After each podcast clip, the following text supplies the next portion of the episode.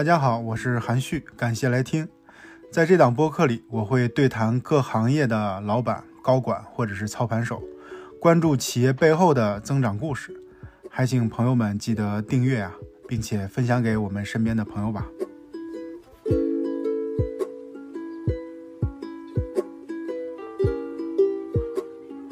我们今天的连麦嘉宾是知识星球 CEO 吴鲁佳吴老板，然后我自己呢也是知识星球六年的。一个用户了，然后也赚到钱，所以我们今天特别开心能请到吴老板来交流，能交流东西特别多。然后整体来讲的话，我们会沿这个他的个人的职业路径、创业路径，然后以及产品的这个理念，包括这个产品一些很具体的一些细节问题，我们会展开交流。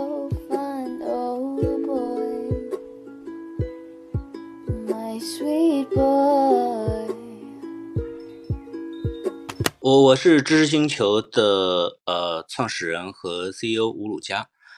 对知识星球这个产品，我不知道大家是不是足够了解啊？就是创作者可以用它来连接用户，然后管理社群，呃，以及说呃做一些知识变现的这样的一个工具。对，那目前的话，知识星球这个创业产品呢是在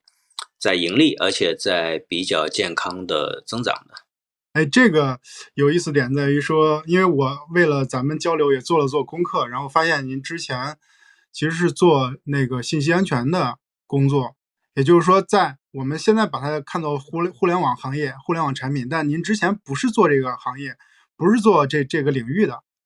然后我又查到了，就是您好像还不是一个理科生，还是个文科生。就就对于这个文科生来这个做做产品、做研发的这些工作，就特别感兴趣。哦，还好了，因为我我没有做研发，呃，多年以前是写过一小段时间的代码，但是其实，呃，这方面的能力也很差。就是我我我其实是大学的时候，呃，接触了计算机，然后在大学毕业之后，那个第一次接触到网络的时候，那个时候才接触网络，就就觉得网络特别神奇嘛。那很偶然的机会，又看到了一些跟。当时跟黑客相关的一些信息，就是呃会看到当年的那种那种系统管理员和黑客的对抗，黑客是怎么怎么黑进他们系统，怎么潜伏下来，怎么盗用一些信息的，然后这个系统管理员是怎么一步一步的把他给揪出来，并且最后可能通过 FBI 把他给抓住的等等这种故事，当时在网上看到了看到了一些，就觉得特别有意思。因为文科生喜欢看武侠小说，觉得这种故事就特别像武侠，特别武侠的那种感觉，所以，对啊，那就开始自学嘛。那因为有互联网，就能自学了。其实，其实这个东西是个小闭环，就是接触了互联网，互联网让我们让让让我有能力看到那些东西，同时互联网也让我有办法来自己学习这些东西，就直接到。国外的安全网站上去找找这些东西，那对，以及说当年还有 IRC，还呃还有各种这种 BBS 之类的这这这些东西，对，就也就是说，一方面是去找最新的资料来学习，另一方面呢，又找到一帮可以说是找到一帮同好了，就是有共同兴趣的一帮朋友，那所以就。就进入了信息安全这个行业，甚至当时我们其实和一帮朋友做了一个网站，呃，之前在国内的信息安全界还比较有名，叫叫网络安全焦点。呃，那个网站是九九年开始运行，天呐，对，九九年开始运行，然后运行了很多年，呃，直到后来因为因为网络安全法吧，所以我们后来就决定说啊，那这个东西不做了。如果说把这个归到 IT 这个领域里边。其实这是你你进入到 IT 这个领域的一个起点，或者是它是一个一个原点吧。你通过自己的这个兴趣爱好，就刚才你讲的时候，我还特别想插话，我说其实我也做过，因为很多朋友知道我是做销售的，我是零五年大学毕业啊，我开始做销售，然后我销售是做啥呢？是做那个网络安全系统集成，呃，也做过渠道的什么总代，也做过系统集成，比如说防火墙。对什么反垃圾，对反垃圾软件，就所有这些东西，我也我也做过做过两年的时间，就对这东西还还挺就是还挺有感情，但我我总觉得自己不太适合做销售，所以我是从个人站长慢慢的一步一步走到现在是是这么个路径。那从你的角度来说，呃，就是从网络安全刚才说的这个信息安全这个这些角度，是怎么一步一步走到这个互联网这个行业里面来的？呃，那从我的视角就比较简单了，就是其实因为我做网络安全做了十几年，是确实是蛮喜欢的。但是呢，从零五年开始创业，然后呢，一直到一四年这九年间，其实我们是在做各种各样的呃跟信息安全相关的软件产品。然后就是我们当时的这个呃收入，就是靠销售软件产品而来。那这种 to B 的销售，你就你应该是很清楚，就是我们在在整个销售流程里头，其实要做很多的跟人打交道的事情。对，然后就是就是，其实这个跟人打交道还还还相对来说有一点点地位不那么平等的打交道，而且还有一点就是说，我我们当时的人员从从创业公司三五个人做到这个七八十人。那种状况下的话呢，有一个问题，就是说我会发现是线性成长的，就是我我需要更多的人去卖东西，但最后发现说这个人员的成长没有带来利润的增长，就我们销售额是增加了，但最后其实利润没有增加，对，所以会觉得这种这种纯线性的成长以及说 to B 的这种卖东西的这个过程，做着做着就就觉得开始有一点厌倦了。呃，希望，因为因为那个时候，我想想，那个时候 iPhone，iPhone 是哪年？零零五年是吧？呃，不不，零八年是吗？零八年，零八年。对对对，零八年出来的，应该是吧？iPhone 出来已经好多年了，然后当时是有一点点，我我那个时候就很喜欢把玩手机上的 App 嘛，会有一点点觉得说，哎呀，这个再不做点东西就来不及了。但是手里头有一个公司，你就 不太做得了，所以跟股东商量说，那那那能不能，就我我我想不干原来这个活了。对，然后股东很帮忙嘛，帮忙把我的老业务都收购过去了，我们就又重新轻装上阵了。哎，那我觉得这个事儿有点像，呃，我当时理解的是，很多互联网早期的那些创业者、那些大佬们，他们做这件事儿的原因是不太喜欢原先呃原先的传统行业，比如说不太喜欢和这个人打交道，或者不喜欢这个搞关系，那么他会喜欢就是一个更崇尚跟技术相关的，或者是嗯比较新鲜的。这些理念的东西，所以他会，呃，对，从从比如说以前我做销售，后来到做互联网，它的原因都是这样。就我不知道是不是你也是，呃，也是个人喜好，就觉得 可能做销售这件事儿会让你觉得没那么嗨，或者是一个销售型公司，觉得嗯不会让你觉得特别有成就感，或者是特别喜欢，所以才会去做互联网产品、移动产品。呃，其实当时觉得移动互联网上的东西就会有意思，然后。对，就好有一点那种再不做就来不及了的那种感觉。但实际上，我觉得这个也有点道理。就是我们当时一四年开始学做移动互联网，就是在做之前，其实我们没有任何一个人，呃，写过哪怕一行移动端的代码，甚至连这个 App 的 PRD 怎么写都没有人 有过任何经验，都是临时上手去，也就是上网上去搜的。就处在这么一种真的是完全一穷二白的那种情况，但是，一四年如果不开始做的话，实际上，呃，对，就确实蛮难的了。就后面其实我们看到，再再往后能够能够涨起来的，或者活哪怕活下来的这种移动做移动互联网产品的公司都不多了。明白。那当时是我记我记得应该不是先做的知识星球，还有几个产品做了一些迭代或者一步一步试过来的。哦，对，那有好些了。就是最早是因为我做安全嘛，所以呢，一开始我们就想，那最好做一个跟我们原来的经验有关的东西。于是那个时候先做了一个小 app，叫七十二小时。那个 app 是干嘛用的呢？就是说我可以既分享又保密。就比如说我用手机分享一个很敏感的文档分享给你，但是可以让你没有办法截图，没有办法分享，而且是限时销毁的。大概就是这么样一个东西，那这个我们认为是啊，它它是我们的能力的外溢吧，就是我们的能力迁移到移动互联网上来。这个在做的过程中，我们会发现说，很多人喜欢发图片，那当时就在想说啊，这个大家既然喜欢发图片，那我们试一试，就做一个发图片的软件。于是又做了一个这个图片社交的产品。对，就这种起点和这种毫不做分析，然后没有解决任何问题的产品，显然就会失败。但是如果你看跟美国的那些成功产品路径来看，反而都是搭的。就前面 Snapchat 后边有这个 Instagram，其实都是 你讲的两两个产品，完全就都能对应得上，对吧？其实完全不一样。就比如说，它其实在在中国的话，到现在都没有一个图图片社交的这个好产品出来。呃，我会认为说，那是因为图片主要是被微信的朋友圈吃掉了，然后你没有没有没有再去其他地方发图片的欲望了。对，这是国内跟国外不一样的地方，对吧？国内相当于是被朋友圈把这需求给给稀释掉了，或者给释放掉了。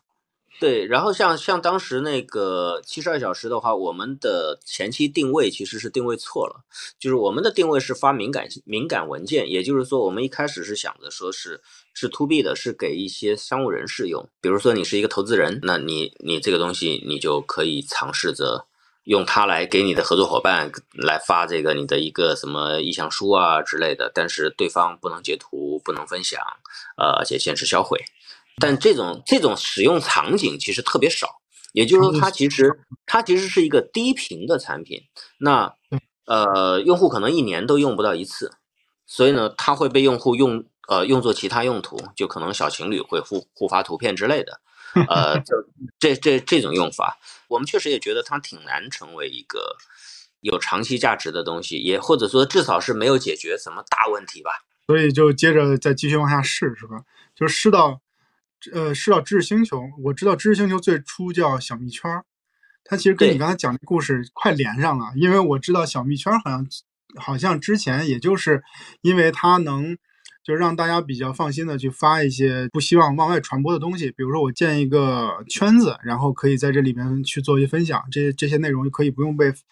呃就是更保密吧，就这么一步步过来的，所以是怎么到小蜜圈的？就是最早最早小蜜圈这个名字，呃，还是因为我们曾经做过加密产品，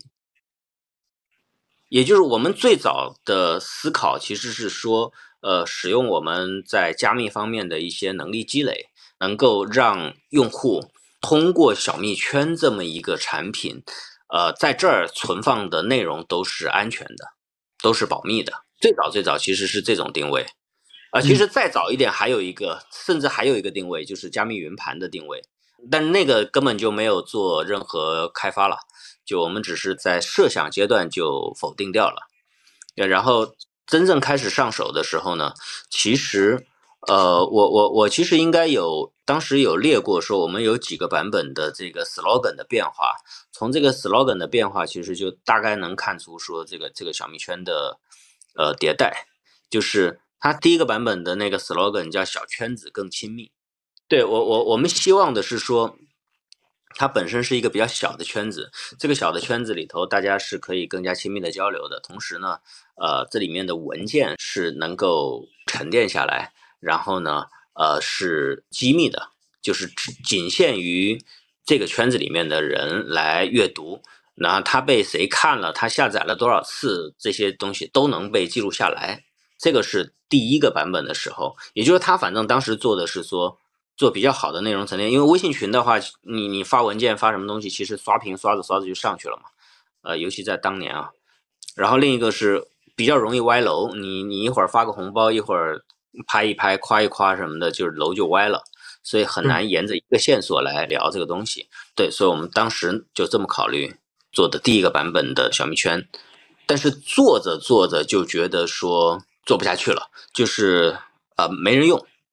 就我们推给了不少当时的呃企业的 CIO 朋友，跟他们说，哎，你可以试一试用这个东西来管理你们的呃一些项目团队，然后大家在这个项目团队里头交流，然后也跟一些呃还比较有知名度的一些 KOL 跟他们交流，说请他们他们来试一试这个东西，让大家在这里头交流，但是。企业的话呢，就甚至几乎没人用，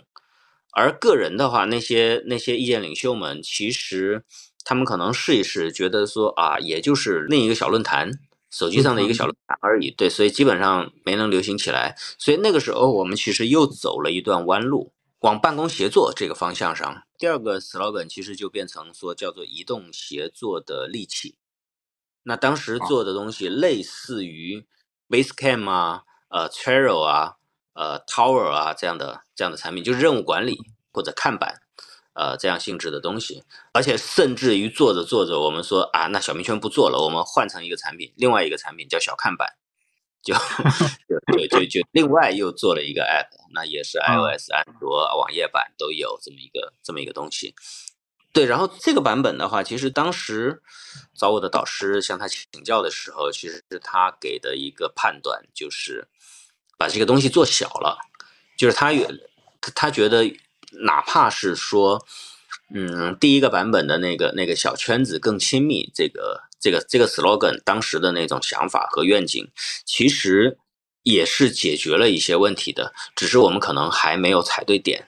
那但是我们切换成这个公呃移动协作的话，不是不行，而是从他的视角，他会认为整个场景被我们挪到了另一个方向上，呃，他觉得。变小了，就是能够影响的受众也少了。然后其实那也是一个另一个竞争非常激烈的这种环境。对，但是反正我们我们继续往下尝试。所以呃，第三个 slogan 是叫开心工作，安心分享。这个时候往我就往回挪回来了，就是说那行，我这个东西我还是用来工作的。那只是我用来工作的时候呢，我我分享就更安全。这个时候分享的安全是我们当时看到了一些。安全问题吧，就比如说你在微信群里头，比如说你有一个客户群，这个时候如果有一个竞争对手他加进你的群里，他就可以一对一的把你的所有客户聊一遍，然后把所有的客户撬走，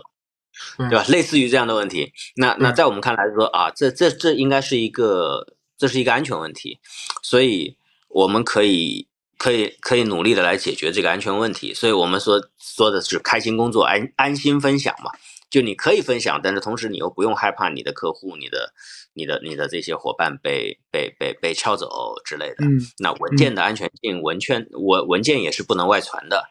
大概是这么样一个一个版本。那当然还是没有特别好的做起来，所以直到第四个版本，就是我们把 slogan 改成高品质社群。那个时候就想着，就是我们要做社群了。那会改成那个，以及说会往那个方向走的原因，其实受到两个启发。一个是，呃，我我我有朋友叫大辉，冯大辉，应该很多人知知道。呃，包括知识星球的早期的用户也是大辉带来的。然后大辉当时做过一个邮件列表，那他的这个邮件列表就是说用微信和支付宝收钱，收完钱以后，他手工的把这个人的邮箱添加到邮件列表里头去。就用这么土的办法来做，那问题就很多呀。就是比如说，你看到一个二维码，你付钱了，但是你付钱的时候忘了忘了发邮箱，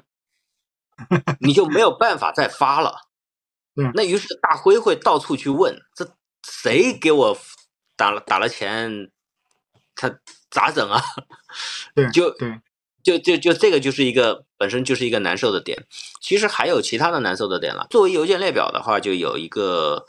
有一个特点就是它它是由多种产品拼凑成的，就比如说你会有一个邮件列表的工具，然后会有很多种邮箱。那当时他有遇到说，就是邮箱的安全特性导反而导致了一部分用户全部被退订了。就是就是邮邮箱的安全特性是什么呢？就是说，比如举个例子啊，我给你发一封邮件，这个时候你的邮件服务商为了安全起见，他来检查这封邮件里头所有的链接是不是安全的。于是就把所有链接点一遍，啊，防止用户收到垃圾邮件。它有一个很方便的退订链接，那个退订链接点完之后无需二次确认，直接退订。那类似于这两个特性一混在一合在一起的话就挂了，就特别难受嘛。所以当时跟他聊天的时候就觉得说，哎，那我们小蜜圈好像好像基本能力是具备的，就是你要跟你的粉丝跟你的用户交流的话，呃，小蜜圈的基本能力是具备的，是不是？我只要加上一个付费功能就 OK 了。对，这是一个契机，就是说觉得我们可以这么做。然后另一个是也观察到，支付宝是曾经有一个付费群的，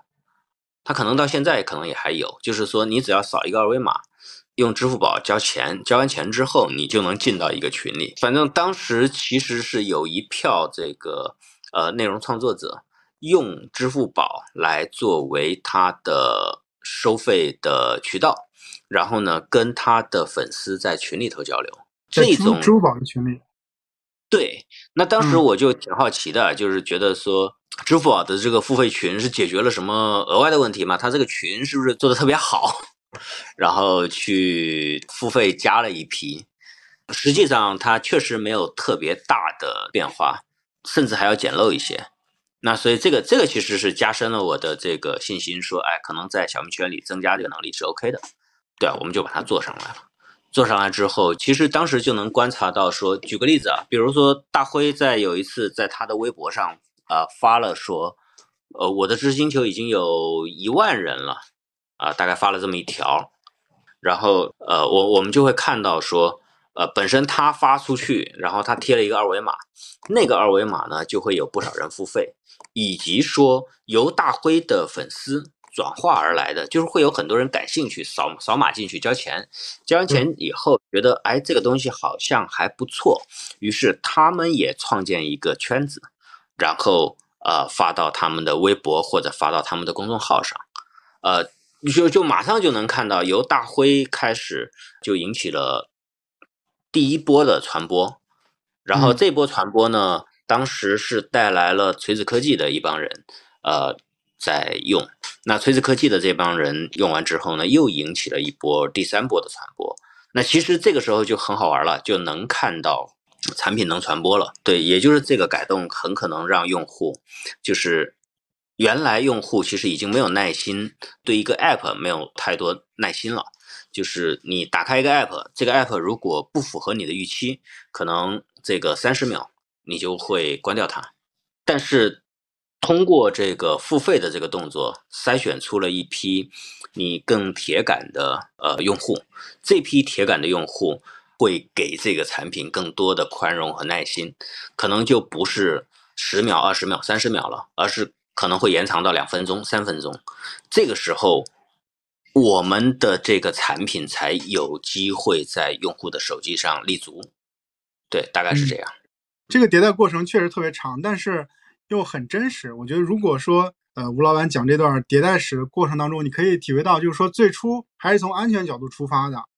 人和人之间更安全的去去传递一些信息文件。后来呢，甚至差点又踏入到了一个就是企业协作工具、协作软件的这个市场。这市场确实像你说的是另外一个市场。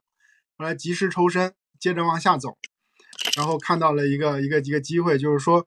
呃，像像 newsletter，然后。就很多买 newsletter 的人，其实他的体验是不够好的。除了刚才你说那些问题以外，我想到就是，比如说我要买了你的一个 newsletter，然后你会告诉我说下一次给你发信息是在，呃，比如下周一，你会发现这几天我都我都就是就收不到任何的这种反馈，所以他可能会是，呃，就是让让我的这个付费体验没有那么好。那这个时候呢，是有一个机会说我们可以通过产品化，相对做了更好的产品，然后把这个事儿，公呃搬到了一个产品场景下面。让这个付费的人和收钱的人都有更好的感受啊！我是这么理解，这小蜜圈是这么出来的，一步一步走到现在，然后这就是一个关键节点。所以我想跟大家说的一个感受是，你看一个现在我们看很成功的一个产品，在过去这段很多年的这个尝试中，我没数多少年啊，这么多年尝试中，你会发现就是没有什么东西就是在最初的时候设计好的，就真实的故事它没有那么的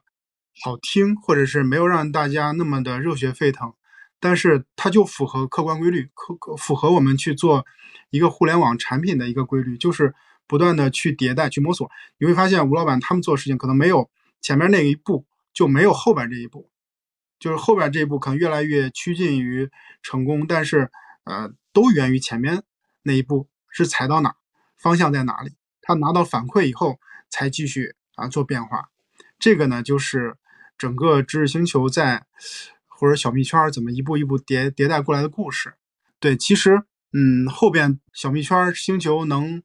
更好的传播起来，其实是前期有一有一批 KOL，这批 KOL 其实是互联网行业或者是整个 IT 行业的一些有话语权的人，就他们的推荐和传播是非常有作用、非常有价值的。我自己也是看到了他们的推荐，然后才加入进来，正好就是刚才吴老板说的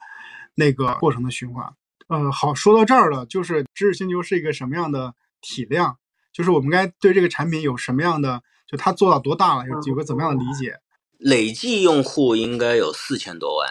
就累计下载过的。呃，其实不是下载过的，我们的那个累计用户就会更宽泛一些，是包括说在微信里头登录过，就是因为因为我们就我们必须用微信登录，对，所以用微信登录然后授权过的这个我们会当成一个用户，这种累计用户有四千多万，然后付费用户的话就少一个量级了，对，就是百万的这个量级，啊，也就是说有就是有人在使用免费圈子，对吧？对，有人使用免费圈子，但是我们前一段时间我们把这个免费星球给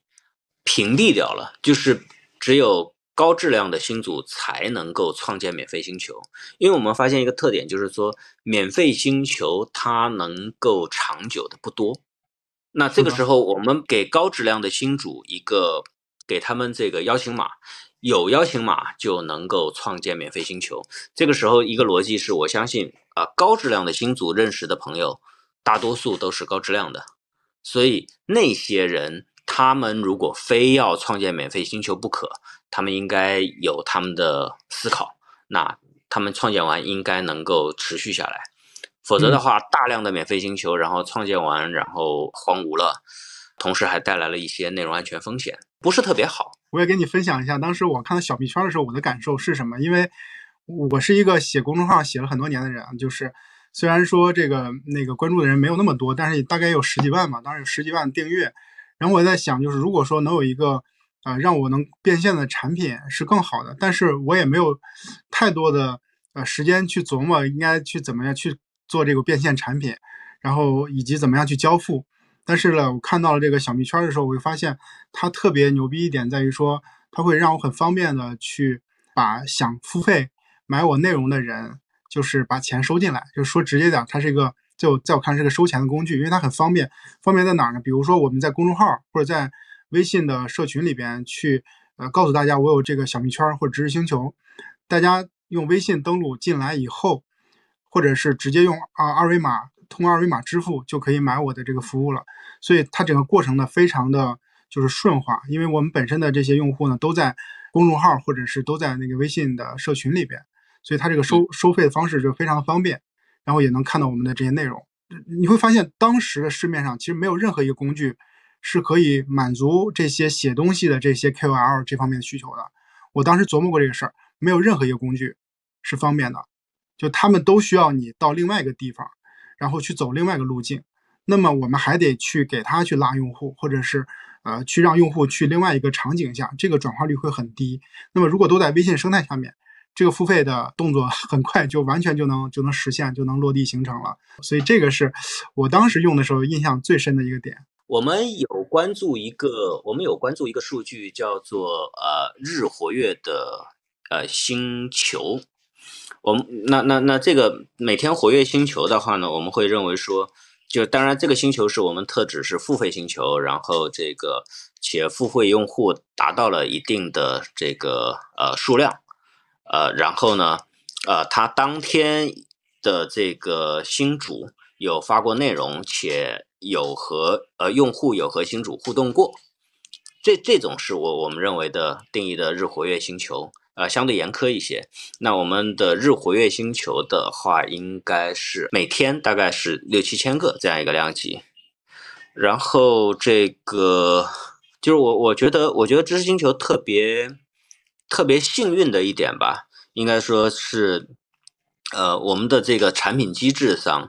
恰好就满足了这个内容创作者的需求，于是内容创作者愿意去推广。而内容创作者相对来说，它不是一个特别大的那种用户群体，但是呢，他们之间其实彼此有一些关联性，所以呢，呃，往往内容创作者之间会相互的影响。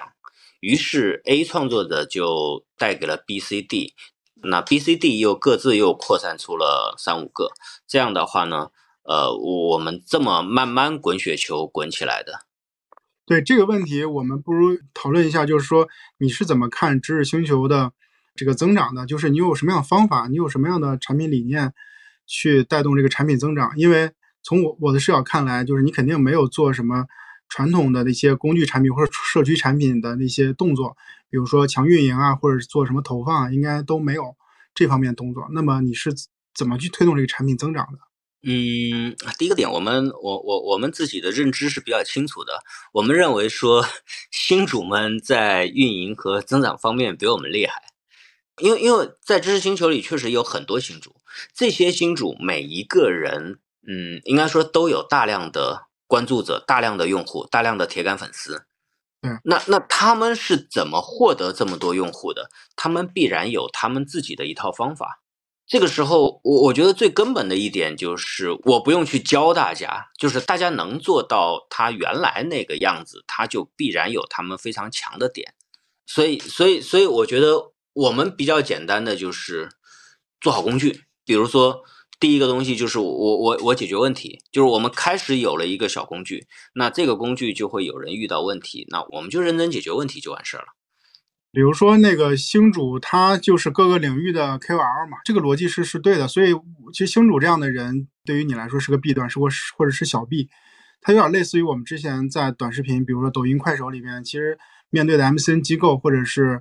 那些这个这个比较大的主播，他们本身的直播能力、生产内容能力都比平台要更好。那平台的视角就是把平台做好就完了。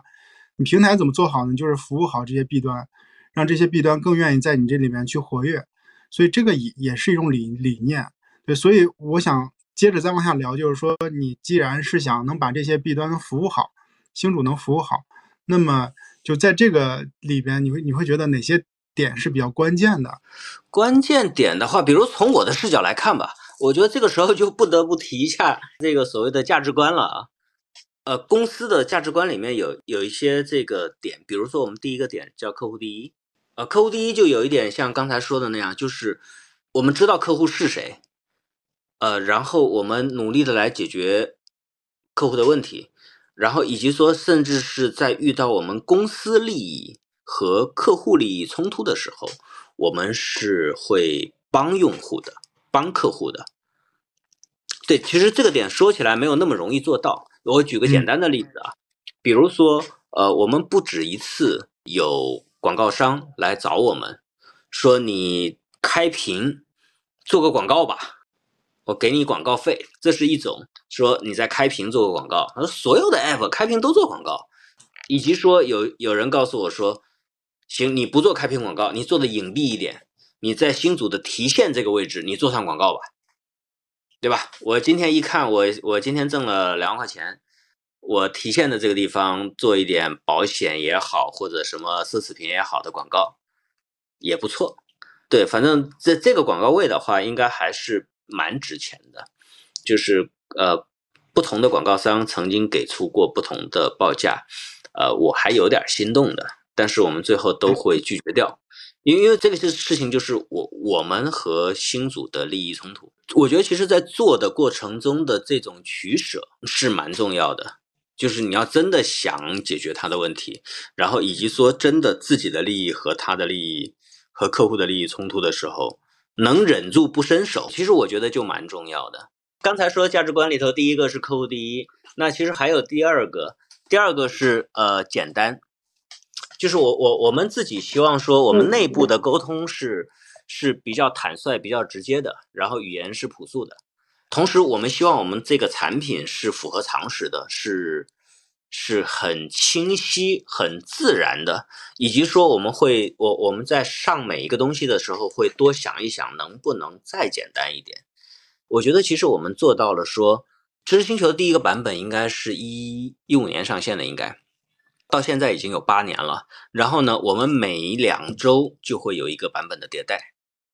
呃，经过了这么多个版本的迭代。然后我们的公司里头现在五十个人里，绝大多数都是呃百分之六十以上是研发。在这种情况下，我们的产品还是很简单，就是呃如果我我不不每一个版本把我们改改动的东西跟你特地的提出来的话，你可能看不出我们我们有多少变化。对，但是我们希望的就是说做到说。在你需要的时候你能够找到它，然后嗯对你不需要的时候它就藏在那儿，然后最好这个产品的框架从一开始在那儿，以后就在那儿了。我觉得也是蛮重要的，因为很多内容创作者他并不是软件方面的专家。大家在使用一个东西的时候，如果拿上手，然后特别难搞清楚它是干什么的，特别难搞清楚它的一些细节的话，那基本没戏。对，所以所以所以这个我觉得简单是蛮重要的一个东西。这这还有吗？我们的价值观里其实就剩一条了，就是负责。负责有一点是这样，就是说，希望每个人都愿意多走一步。每个人他其实都有接机会接触到用户，那我们同事应该都是愿意向前一步，来尽可能解决用户问题的，不管是程序员还是财务。他都是愿意去问一问用户你遇到什么样的问题，至少是我如果不懂，我记录下来，我帮你去反馈，然后我回头告诉你结论。大家愿意这么往前走一步，然后愿意来了解业务，呃，这件事儿我觉得也还蛮重要的。是的，对对，然后对，然后说到这个呃这个增长或者是整个获客的问题的话，我有一个小的问题，实际上刚才评论区里面也有朋友提出来了啊，嗯、他是这样的，就是如果说我作为星主在你平台上的话，平台也应该给我一些流量，或者说我应该从平台里边能获得一些公域的流量，这个是呃一个一个比较普遍的一个认知。那么其实有一种说法是说，或者有一个这个观念是说，我做的不是平台，我做的是工具，那么我可能就不需要去给你公域的流量，或者是我对于你流量上的赋能是没有我服服务上的赋能重要的。那其实这个问题背后就是说，知识星球，你认为它是一个什么样的产品？它是一个社区型产品，还是个工具型产品？啊，可能我的这个分类有点狭隘，你可以再推翻。因为如果它是一个社区型产品或者平台型产品的话，你就应该给我这样的星主一些流量，或者是你让我让我能转化你这个平台里边的流量，能让我赚钱。说白了这样的。如果你是一个工具型产品，你就没有这个 使命，或者是这不是你你要做的事儿。你是怎么看这个问题的？我我其实因为因为你这个问题跟我的一些认知不太一致啊，就是我我本身会认为我们是偏工具的，就是我我我自己定义我们没有太强的平台属性，呃，因为我们要尽可能的简单一些嘛，然后所以我并不想做特别多的工具能力以外的事情，但实际上我们其实是一个社区工具，呃，怎么说呢？我是一个工具，这个工具给你提供的，就比如因为你是新主嘛，我给你提供的就是一个社区，但嗯我不是一个社区平台，我这个社区工具是希望让你和让千千万万的新主能够更好的来建设你们自己的社区，大概是这样啊。我之所以说是说说它是一个社区，就是我们的很多设计里面是希望它不仅仅是新主一个人的一言堂，而是新主可以发，同时新主如果运营的好的话，新主能够更多的鼓励用户发，鼓励用户来交流互动，用户可以提出问题，用户反正可以做很多很多的事情。那那这个时候，这个社区是活的，而且呢，新主不会太累。只有把大家的力量都激发出来的时候，其实，呃，一方面是更多人的内容补充进来了，另一方面是其实新组本身也能从用户的互动的过程中，比如说有用户向你提出了好问题，其实反过来能够给用户一些滋养。我理解了，就是知识星球呢是一个工具型产品，它的工具呢是给星主提供了一个社区的这样的一个工具。比如说我是知识星球的一个星主，那么你给我提供了是一个我自己可以运营的一个社区。对，这是那个吴老板刚才表达的这个理念。就为啥我一直在用星球？说实话，我也有过几次这个变心的这种可能性。我在想，哎，我要不要换一个平台？但是呢，嗯我觉得它是个论坛，就是在我的这个概念里边，我特别喜欢论坛、社区这样的东西。我觉得需要，呃，大家一块儿在这里边互动，然后以及能在平台里边更好沉淀我们能看到的所有这些内容。比如说我的这个内容呢，已经六年了，我我的星球六年了，你可以在我星球里边还能翻到六年前的一些帖子、一些问答，然后它就比社群啊，我的意思比微信里面社群更好，嗯因为它能沉沉淀内容。然后呢，以及它不是一个简单的只是靠星主输出的这样的工具，它强调的是互动，因为底下有评论。然后呢，别人也可以在，就是其他的这些用户也可以在星球里面发，所以呢，它就会变成一个小的社区、小的论坛。所以这个也是它好玩的地方。这个呀，就就让我犹豫了以后呢，又继续在星球里边，因为我觉得这个东西可能是我想要的。对，这里面实际上有一个我我认为还是蛮关键的一个点，就是我我我觉得不太可能在微信里面再长一个社区，因为微信本身是一个非常非常强的社交产品，呃，所以呢，你如果要把一个社交产品社区做在微信里边儿，那用户的注意力是不够的，没有办法给到那么多注意力。微信以前也做过一个类似于呃圈子类型的小产品，呃，对，后来下线了。就是哪怕是微信自己做，可能都未必能做好。啊，你觉得原因就是在于说，微信本身就是一个就是一个类似于社交圈子这样的一个产品，如果在圈子里面套圈子，其实这件事就不太可行。对，其实你可以这么想，比如说知识星球就只在微信里边儿。那这个时候呢，因为因为微信太强了，你在微信里呢，你可能刷知识星球的时候，你呃有个人给你发一条消息，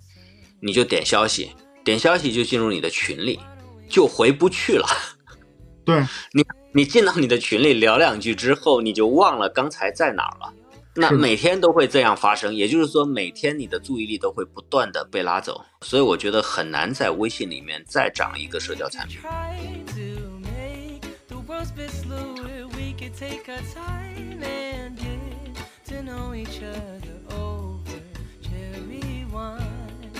财经其实是一个这个领域里边有自己的一些内容标准的这样的一个品类，比如说我们之前在快手的话也是一样的，就是每个品类它有自自己不同的安全的标准。那么在于知识星球来说的话，它最嗯用星球或者在星球里边赚钱赚赚最多的人呢，都是和钱和投资相关的。比如说我买了你的星球，我能赚回来多少钱？大家会有衡量的这个标准。那么如果说你买了一个专门教你怎么去投资的，那可能就很容易值回票价。所以在这方面，星球知识星球会不会有些这个这个应对风险的一些一些方法？必须的，跟财经相关的，其实现在是一个管理的相对比较严的一个一个地方。呃，但凡我们判断说它是跟财经相关，那首先就是。比如说身份证、首次身份证，然后呢，这个它的一些资质的呃审核，这些呢都会有要求，呃，以及说在这个发的内容里头，比如说你不应该同时提一个一只股票的内容，加上它的点位信息等等，哪怕是你在主题里头说股票，在评论里头说点位等等这些东西，都会被判定为违规。大致如此，所以实际上是从两个层面，一方面是准入，就是你进来的时候，我会先鉴别你的身份和你的资质。那你如果是有资质的，呃，相对来说你就能够发更加呃敏感一些的内容，就是因为你有资质。但如果你没有资质，那对你的要求就会再提高一些，大概是这样。财经来说，就是像股票。投资这块是一个比较敏感话题，比如说不能荐股，就荐股这件事肯定是对，是是是有问题的，对。但是，呃，可能大家其实都奔着这需求来，可能这些就需要平台或者是工具方去把这个把这个事儿来管理好。对，然后我我想再往下一个话题去去推进啊，就是说，呃，知识星球发展到现在，然后对于未来你是怎么看？比如星球还能做到更大吗？然后。这个领域会往哪个方向去发展？这块其实不太好说。就是你看，像我们本来啊，我们在两千两千年上下吧，疫情刚开始的前后时期，我们当时只有三十来个人。呃，然后呢，我们陆陆续续的增加到了五十人。其实呢，本来是抱着蛮大的这种呃期望的，就我们会希望说能够有一些。有一些好的突破，所以其实我们做了一些实验，做了一些尝试，呃，比如说我们会尝试着做一些公寓方面的东西，嗯，像比如说我们做了一个小小的产品叫星空问答，当然这个目前不太成功，然后呢，我们还会尝试着做上笔记的功能，但是也会结合着知识星球的产品特性来做笔记。那问答和笔记都会是公域，就我们此前全是私域，就是全是一个一个封闭的星球。那其实我们想象一下，我们就拿这个名字来畅想一下，呃，你有一个星球叫地球，我有一个星球叫火星。他有一个星球叫木星，我们大家各自都有一帮这个一帮人在玩的很开心，但这个时候如果有一个问题，你在火星上有一个问题，你也解决不了，你的用户也解决不了，这个时候怎么办呢？是不是可以像扔漂流瓶一样把它扔到太空里，就有一个星空，我们大家在星空里头能够有一些其他不一样的玩法，然后呢？如果你一个问题丢到星空，我的星球里头的人去解决掉它了，其实这一件事儿就把两个星球串起来了。明白？就这种这种想象，其实背后可能的延展会有非常多。哎，那这个问题呢，又回到刚才我问的一个问题啊，就是说，你你认为这个产品既然它是工具的话？然后在这个工具上面去做了另另外一个这个这个问答，它其实还是一个社区或者是一个另外一个互动的一个一个产品。这个好像其实它它不是一个产品，它是两个产品的这种叠加。然后在流量在站内去做内循环的时候呢，它也没有一个就是很好内循环的一个路径。这个是不是在做问答时候遇到一个问题啊？我们不愿意导流。从我的视角来看的话，就是说。呃，导流是一件不漂亮的事情。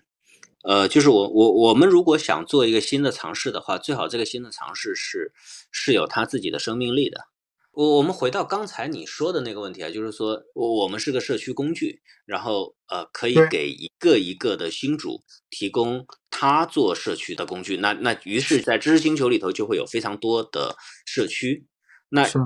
现在的这个尝试，或者说一个一个，你刚才说畅想嘛，这种畅想就是说，在这么多不同的小小小社区之间，呃，有没有可能能够让他们有一个大社区？同时，这个大社区是健康的，就是说，它能够给到这些小社区更多的支持和力量，同时呢？呃，不会影响到小社区的氛围，对，就是这里头有非常微妙的平衡了。正是因为有这种非常微妙的平衡，所以我们更不能导流，而只能非常艰难的 一点一点的试。明白？就我也不是说要导流，但是你这么说，我我是理解了。就是知识星球里边，一个星球一个一个星球是每个家庭的后院比如说我的星球就是我的后院这是我的在星球里地盘。但是星球也可以有广场。这广场就是我可以走出后院里边，我们走到这广场里边，我们也可以交流。它这个广场跟后院的逻辑其实是非常合理的，它是应理论上是应该存在的。但是确实是你不说我我没有 get 到，我没有 get 到，其实那个问答是一个广场的逻辑。对，但是产品的实现上究竟怎样才能让它非常流畅、非常简单？呃，我们现在没有到现在没有找到非常简单的方案，所以只能说先边摸索着来。它解决的是什么？解决的，或者是说它带来的一个变化是解决的，其实是说，呃，新主的流量可能会枯竭，就是不管是新的新主，或者是说老的新主，它的流量都会有它枯竭的时候。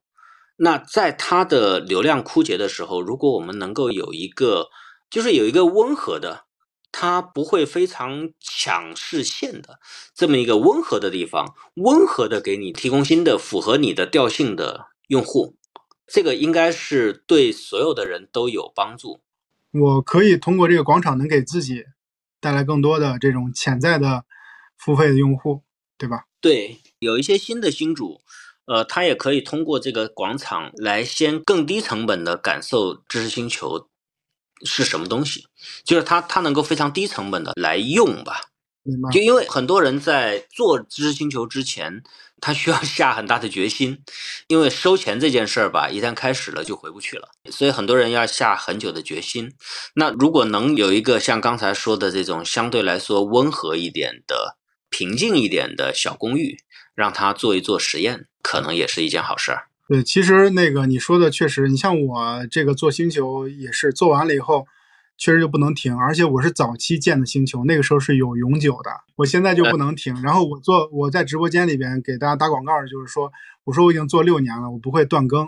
而且我是个永久，你们不用续费。后来发现就是后边应该没有永久了，对吧？然后以及因为我们也发现永久这件事儿，就是长期星球这件事儿是很难，确实很难。对，所以佩服。那么我们不管这个问答这个东西就是做的满不满意，或者是你去做哪个阶段，至少这个广场和后院这个尝试，是不是还会一直进行下去？不一定，因为我觉得很多事情其实，对这个再回到之前有个小故事啊，就是我们在转做移动互联网的前期，曾经有一次我拿着我们的一年的计划去找我我的导师，然后给他看我们的计划，然后被他批评了，来了一句说：“你真的相信你写的这些吗？”但确实就是说，那那那些东西，很多东西都是想象。就是就我当时会想象说，我们多长时间要有多少用户，所以我会消耗多少带宽，我会用到消耗多少存储，这全扯淡。我我后来曾经有一段时间在我朋友圈里头贴出了当时的一个 PPT，就是我回想到了当时那一件事情，就是找到了那个 PPT 啊，我直到现在都没有做到当时的在线用户。所以这个回到你刚才那个问题，你问我会不会变，其实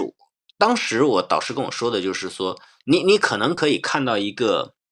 很模糊的远景，以及说你往前看三个月就够了。前面那个那个模糊的远景，它叫战略，就是你会大概的知道说我方向往那儿走。那至于说前面的这个路，你看三个月就够了。你你也只能看到三个月。所以你说我们刚才那些东西会怎么尝试？其实我说不好，就是我只能模模糊糊的看到。我会认为说。我们现在在做的这件事情呢，呃，是分享知识、连接用户的事儿。有人就会有社群，啊，有超过一个人就会有社区的存在，对对吧？是的，所以有社区的存在，我就会认为说分享知识、连接用户这件事儿呢，是一定在和一定有价值的。这个是我的长期的远景。那我的短期其实就是我不断的去解决用户的问题，不断的去和用户的聊，不断的去找到他们现在觉得我们做的不好的地方，以及说不断的看现在的生活中有什么好玩的事儿，这些好玩的事儿有没有可能跟我们有关？我们可能可以把它抽象产品化成产品里头的一个小小的元素，就像之前说的那个大会做那个邮件列表那样，其实它跟我们当时的产品完全没关系。但是它被抽象成了就是付费，然后可以联系起来，而且可以很简单顺畅的联系起来的时候，就可以成为产品里的一个功能。那我们只要它不偏离刚才说的，呃，这个用知识连接人的这么一个路径的话，其实很多东西它是一个又一个的三个月的变化，特别容易理解，因为知识星球就就是这么做出来的。就是刚才我们就是您在最初。在讲星球怎么做的时候，就是这这么个逻辑，所以你之后也是这样的逻辑，就是特别能理解或者特别能让人信服。呃，我想提一个，就是现在最火的一个概念，就是 AIGC 这件事情，就是这个 ChatGPT 这个事儿，就是这个事儿，它也是一个内容生产的一种方式吧，或者有新的方式，它不需要人了。但是呢，知识星球的星主都是人。然后星球是靠星主赚钱，星主是靠星主的 粉丝赚钱，大概是这么个逻辑。所以这个 ChatGPT 出来会对于星球这样的模式会有什么样的影响吗？就这个事儿，你有没有琢磨过？其实我觉得这反而是就是说，像我们这样的社区有一定的好处，就是说，呃，社区里每个账号背后是有着活生生的血肉的人，每个人有自己的个性和观点。然后我们如果在一个社区里时间长了的话，我们是能够感受到这个人的气息的。这个是我觉得，我觉得社区最吸引人的一点。是那 AIGC 的话，我的整体感受是说，他他确实非常惊艳。不管是说他的创作，呃，然后让他来帮助我们思考，让他帮助我们写作，让他帮助我们呃写代码，让他帮助我们绘画，但是。它没有刚才我我说的那种气息，那种社区的烟火气，所以，呃，我我我相信它会对世界都会带来很大的变化，但是我我只能说我还没有看得太懂。那我们目前也在做一些学习和尝试吧，比如说我们同事用拿拿我的星球里头的信息做了一些训练，然后尝试着让他来替我回答问题，那会会会做一些这种实验吧。那如果实验顺利的话，我们可能会有一个，比如说一个创作助手。我瞎说啊，呃，有人向你提问的时候，那我直接类似于像脑泉 AI 那样，直接给你一段，按照你的回答方式给你预生成一段，就是当有一个问题用户问你的时候，我直接就给你把答案写好了。那你可以检查一下，觉得说哪里需要补充，哪里需要修改，你告诉这个 AI，它帮你再再稍微微调一下，然后你就可以发掉了。就通过这种方式来减轻你的工作量吧。那这个或许是一种可能的尝试，呃，但我还没想清楚这这这种东西长期会带来什么样的什么样的影响。我觉得，如果说不忘当的时候，站在星球角知识星球角度说的话，知识星球它的优势在于说一定是人，比如说一定是韩旭是在这个星球的后面，他的星主就叫韩旭，他是个真实存在的人，哪怕说韩旭是利用。这个 A I G C 的这样的方式去生产内容，或者是我我通过它帮我去生产内容，不管怎么样，背后也有我这个人。这个人可能他是人类社会 存在的最本质的东西，或者最小的一个原子。那星球里边就有这样的连接，这个东西可能是，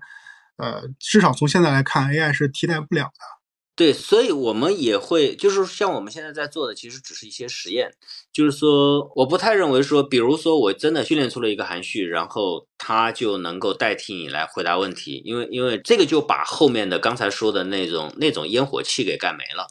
就自己把自己干死了。我们哎，说到这个这个创新的时候，我又想到一个往回往回挖了一点啊，一个小问题是说，你看我们在星球里面内容主要以文字为主，然后应该还有一些资料。这这个应该是星球里边最重要的一个内容形态，但是为什么没有人在星球里边更多的去使用视频或者是直播呢？我知道这个视频功能是有的，然后那个直播的话是通过一种方式，也可以在视频号里边进行付费的这个这个收看的，就是或只给星球里边人收看的，这些功能都有，但为什么大家还是只用文字来去呈现呢？嗯，我在想，如果说比如音频、视频、直播这些内容形态丰富了，它是不是对于知识星球来说又是一个这个需求的延展，能覆盖更多的场景，覆盖更多的用户了？可能是跟我个人有关吧，就是我个人比较喜欢文字的阅读，对我我会觉得音频和视频的效率都相对更低一些。所以我自己对这些是比较拒绝的。那当然也有客观原因，就是它的审核成本也会高得多。那样的话会让我们的成本，包括审核成本、包括存储成本、包括带宽成本，都会迅速的上扬。这个时候我就没有办法用企业百分之五、个人百分之二十这样的成本来覆盖这个成本了。是文字的信息密度比较高吗？还是说就特别嗯？文字的信息密度，你仔细想一想，这个，比如说一个十分钟的视频，你如果放到文字里的话，其实我我可能两分钟我就看完了，呃，而且我能很快的挑出里面的重点。但是视频的话就没有办法这么迅速的、高效的来处理。对，但是视频有它的优势嘛，就是说，对它的感染力会强得多。但是我没有办法在视频上做的超过其他人，那何必呢？所有人都在做视频了。但是知识星球是一个这个品类里最好的一个产品啊！你还你其他人是，你肯定不是跟抖音比啊。嗯，因为这是我的星球里的人，只有付了费才能看到我的视频嘛。因为是这样的啊，吴老板，我在我的星球里更新了九十九条视频，我是干过这个事儿的。我是当时我在做了一件事，我说我要更新一百条，但是一百条没有更新出来，我更新了九十九条视频。对，然后有一个朋友说说那个，其实他很少看到有人在星球里面发视频，所以我才有这个感感知。所以我才问你这个问题。我的一个点还是这么认为，就是我认为说我们，我我们做视频，我没有找到我们做视频能做的特别好的点。就是简单这么说吧，比如说，你看在知识星球里头，你发视频，我我要不要让你能够能够上滑，就换一个？不能，对吧？觉得不能，对，这就不应该，对吧？对。那那你在知识星球里头，你单纯的看一个视频，有那种快感吗？嗯，没有肯定没有这样快感，对，对，它那只是一种内容形态。这些东西背后就会有很多变化了。就我会我会认为说，这样的视频和抖音、快手那样的视频，和 B 站里头那样的视频都是不一样的。当然，这可能是我的偏执了，就是我会认为说，嗯我们没有准备好，我们没有想好怎么做视频，我们也没有暂时也没有这样的能力把视频这件事情做得简单轻巧，然后又非常的对用户高效、高价值。嗯换句话说，你认为其实把抖音的视频发到星球里这个事儿是不对的，这个场景也不对，这这么来说肯定不对，那肯定不对。它确实是场平台不一样，使用场景不一样，这个内容类型也是有影响。啊不是所有星球都有。对你这从这个你也可以看出来，就是我们其实并不 太，并只是实验性质的这个在做，但是这个实验性质的做，呃，也没有让我们很有信心说把它彻底铺开。这个聊了好多，就是他本人是怎么一步一步把把知识星球这个产品做出来的，以及他在做这个产品的时候的一些一些理念，包括公司的价值观，包括在一些处理一些关键问题上的他的一些看法，比如说我提出来的到底是个工具还是社区啊，然后未来有什么样的畅想，对吧？为什么不不推视频等等，就会发现这些观点从我的视角来说啊，就有特别大的收获，是因为我觉得每一个成功的这个创业者，或者是一个老板吧，然后或者一个公司，他他有他自己的，是就是成长的路径，然后以及有他的这个基因，他的基因就是他在过去成功成长到现在这个阶段，他的一些嗯经验或者他的一些能力，可能每个公司都不一样，但是呢，知识星球和吴鲁家就特别真实的能呈现出来，在他表达的过程当中，我觉得很多节点，他其实是可以换一种方式，或者是有一些包装，让这个故事变得更好听，或者是让人听起来更兴奋，但他都没有，都是一呃特别真实的一种呈现，所以这也是一个特别真诚的一个一个人一个产品。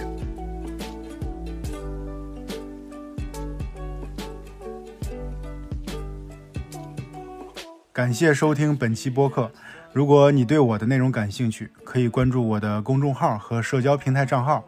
我都写在 show notes 里了，欢迎查看。如果有企业或品牌有增长相关的咨询服务需求，也可以在我的公众号里面回复“咨询”这两个字，找到服务介绍和我本人的联系方式。最后啊，还是希望朋友们能把本期播客分享给身边的朋友，鼓励我们越做越好。